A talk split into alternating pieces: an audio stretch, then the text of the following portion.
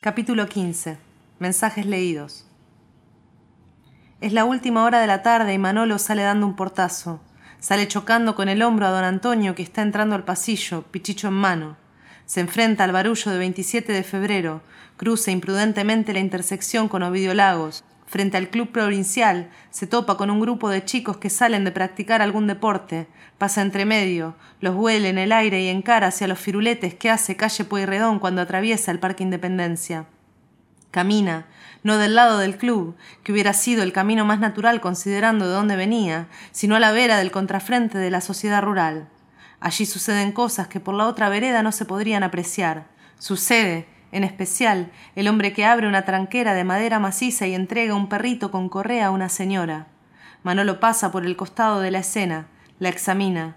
No es que esté en pleno uso de sus facultades, no es que arroje su mirada más aguda a los hechos que presencia, más bien lo contrario, más bien viene con la vista ennublecida, el paso al filo de lo tambaleante. Lo importante es que igual examina, igual examina al hombre que está rodeado de una veintena de perros más lo ve como un peón viejo, cabecilla de jauría, acostumbrado a la soledad de cuidar un campo extraño en plena ciudad. También examina a la señora, una viejita flaca y doblada en cuya cabeza ondulan los ruleros bajo un pañuelo de seda floreado. Manolo observa la transacción en la que se embarcan. El perro, que el hombre entrega, no es un cachorro, es un perro adulto de tamaño pequeño. Comparado con los otros perros que rodean al hombre se lo nota un perro de casa, domesticado como Dios manda. Sin embargo, el perro no parece reconocer a la vieja, o quizá estuvo disfrutando de una jornada de libertad y quiere seguir olfateando a sus iguales, aunque difícilmente tenga entre esos vándalos el estatus de ciudadano. ¿Es o no es el perro de la vieja? ¿Ella le da dinero al hombre o solo le está dando la mano? Él no la hace entrar, no es una visita, no tienen confianza y aún así es evidente que no es la primera vez que hablan, es evidente que, de alguna manera, se tienen por rutina. Manolo piensa en las rutinas que se perdieron en tan poco tiempo. Su afán por la limpieza y la higiene personal, cultivado durante décadas de adultez, parece haberse fumado en el instante en el que el culo de Ayala derramó su cloaca sobre él. Ahora ve algo remotamente escatológico y siente que la verga se le endurece, se le mueve, le cosquillea. Disfruta de su propio olor a roña, del vaho que deja en la cama, estela de su piel y de la piel de Ayala. Prácticamente no trabaja, no traduce, solo escribe. Escribe frases incoherentes que por incoherentes lo desvelan, lo hacen sentirse anticuado, inconexo, sin objetivo. ¿Qué podría escribir él después de veinte años de haber abandonado la literatura, excepto en la eventual escapada a la playa? Por años pensó que nada quedaba de ese pibe que se perdía en las noches de la capital, que leía Lamborghini a Perlonger, a Lemebel, y le declaraba su amor sin etiquetas a todo aquello que caminara pendulando bolas o hundiendo la pátina vagina. Hubo algo que se perdió de eso, con la edad y ciertos cambios que lo dejaron en babia. Ahora están los boliches gay, ya no hay que ir a esconderse, pero en esos boliches no hay lugar para él, que no es realmente gay. Ya no es joven y tampoco es de esos que saben hacerse los jóvenes. No lleva en su ser el espíritu de la diva, no sabe bailar, no sabe interactuar en forma de hashtags y menos que menos tiene idea de qué hacer con esa cosa llamada Tinder, que la mayor parte de las veces lo horroriza. Sobre todo, no es muy lindo. Malena le diría que el típico lindo se la seca, que a ella le gustan los tipos con escamas, con pliegues, con barba canosa y olor adulto como él. Y Manolo le agradecería esa empatía poética, que además sabe sincera y con todo insuficiente, porque el problema para Manolo no es ella, con quien está bien. El problema para Manolo es que desde hace muchos años se viene refugiando en una falsa heterosexualidad como reacción a un universo de tolerancia impostada, pretendida, mercantilizada. Él era una limaña de la clandestinidad, de las teteras, del gire. En esa época había que cuidarse, sí, de las censuras, de la represión, que, igual, aún conviven con esta diversidad edulcorada que se proclama del Congreso a la tele sin que nadie entregue el orto. En ese cuidarse de la represión, en ese bancarlo clandestino, nadie tenía tiempo para preguntar por categorías, ni por mirar la ropa, ni juzgar la foto de perfil, que por otra parte no existía más que como su cara en vivo, incluyendo olor y palabra. No tenía que explicarle a nadie, se entiende, a nadie con quien cogiera, si era hombre, mujer, traba, gay, lesbiana, tortuga o conejo. No le preocupaba si era lindo o feo, porque en ese ámbito de escasez todo ano era rico, toda pija era rey. Y claro, Él era joven, era muy joven, y compensaba las faltas con un brío rebosante que ahora, a pesar de su relativo buen estado, a pesar de su fuerza no menor, ya no es la misma. Y todo ese pasado de fantasía y deseo se le había escapado, y con esa renuncia vino una pulcritud casi obsesiva y el trabajo, como Dios manda, hasta que Ayala abrió la compuerta y el pasado cayó como avalancha sobre él y sobre Malena. Manolo, pensando en esto, se queda quieto, apoyado contra un árbol, fumando y mirando de tanto en tanto el celular para disimular, porque la vieja que charla todavía con el peón ya le está echando un ojo malicioso.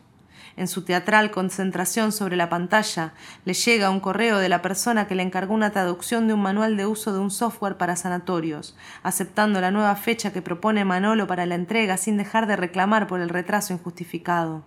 Manolo resopla, ya no trabaja, no produce, no hace nada útil. Si no llega la nueva fecha de entrega, la pelea que acaban de tener con Malena va a multiplicarse por mil. Él le había prometido hace un tiempo agarrar más trabajos y que ella pudiera renunciar y buscarse otra cosa. Ella sufre en la colchonería, sufre mucho, él lo sabe.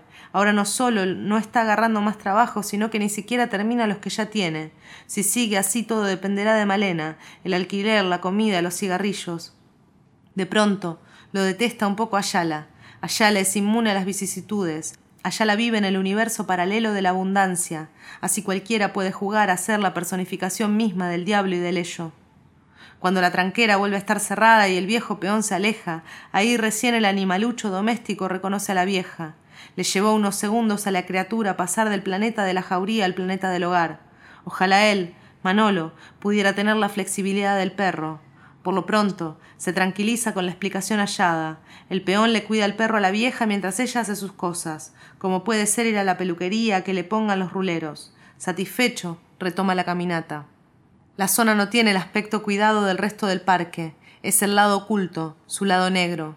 La vereda no es realmente una vereda, es un pequeño sendero de asfalto por el que cruza una bicisenda desteñida, cuyos límites los traga el césped ralo, casi amarillo contra el cordón de la calle la hilera de árboles, en el lado opuesto un muro de ladrillos de cemento pintados con cal. Manolo camina y a veces acaricia esa pared con la yema de los dedos. El apremio cunde en la vejiga, se acerca un tronco y orina sobre él. Esta es una de las cosas que ya no le importan, echarse un meo a la vista de quien sea, en este caso, a la vista de algunos transeúntes y de los conductores que pasan a toda velocidad. Ojalá me viera la vieja de los ruleros, se dice a sí mismo y le causa gracia la ocurrencia. Se sacude, se envaina y sigue. Allí donde el muro cede ante el alambre y el yuyal se puede ver al último caballo pastando bajo la sombra que se alarga, ya vacilante, ya definitiva. Manolo se detiene ante la yegua de cuero brilloso y marrón. Entiende que sería hora de que esté bajo techo. Se le han olvidado los cuidadores o la bicha, robusta como es, decidió no dejarse guardar. Seguramente no haya tenido que resistirse tanto. No parece que aquí trabaje gente que se empeñe en hacer las cosas superando los obstáculos. Manolo no puede saberlo. Nada indica que las siluetas de un par de policías que se ven a lo lejos entre los edificios de la rural vayan a hacer algo al respecto. Tampoco aparece a poner orden el viejo peón. Manolo se aferra con las manos al alambrado para acercarse lo más posible. El caballo resopla ante la presencia novedosa y rompiendo el trote, apunta las patas traseras en dirección a Manolo que ve entonces el temblor, no de lo fofo, sino de lo firme. Manolo decide ir a buscar a Yala, decide buscarlo, aunque no sepa dónde está. Le envía un mensaje, le explica que se peleó con Malena, que se está yendo de la casa, que quiere verlo. Ayala ve el mensaje, no responde.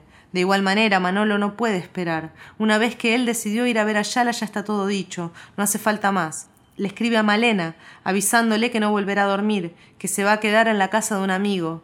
Miente el nombre de un amigo real apura el paso, llega ante el eucaliptus más grande de todo el parque. Quizás sea el eucaliptus más grande que Manolo haya visto, aunque no podría decirlo él con exactitud, ya que nunca le importaron los árboles en general ni los eucaliptus en particular. Piensa que tendría que haber censurado unos metros más a la vejiga para mear acá, en esta gigantografía urbana y natural que llama al orín como el pájaro llama al día. Pensando así en el tronco, agarra el celular. Ayala no contesta. Detrás del eucaliptus se abre la entrada de aires orientales que conduce al hipódromo.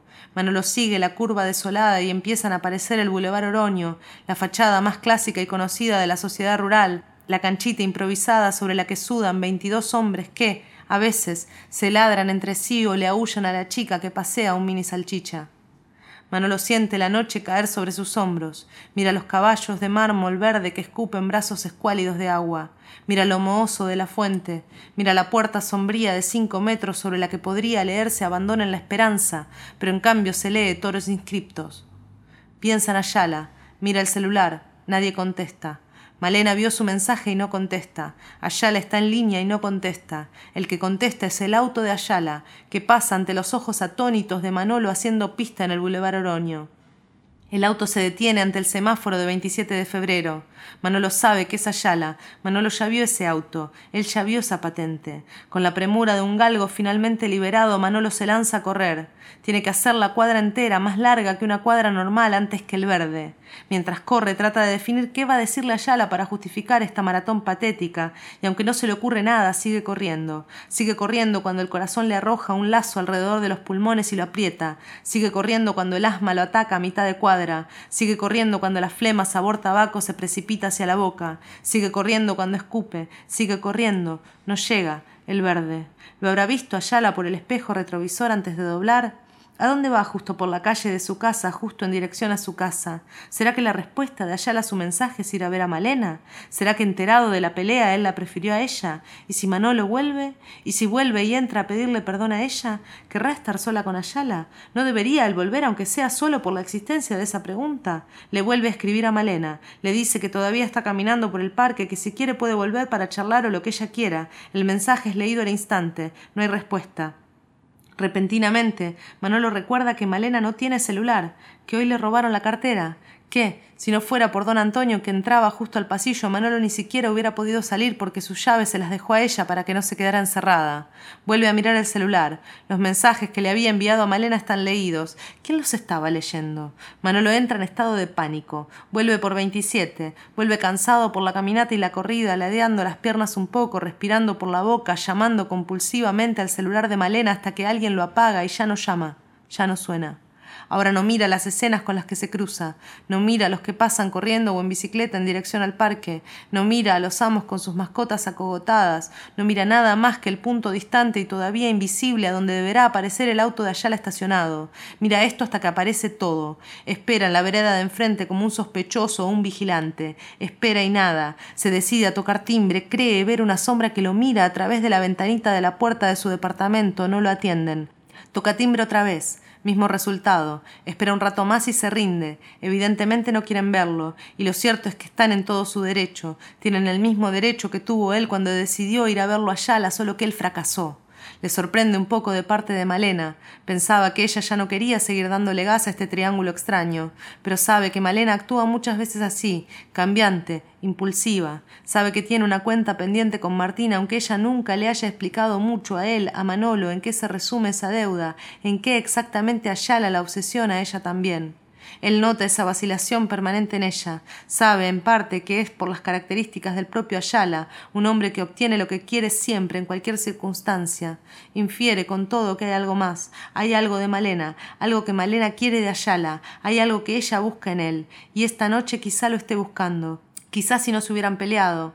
Quizás si él no hubiera gritado, si él no hubiera salido dando un portazo, quizás si no hubiera él recurrido a Yala, si no le hubiera revelado la pelea, ¿con qué sentido? ¿Para qué? Quizás sería todo distinto y él no se sentiría como un viejo decrépito y calentón.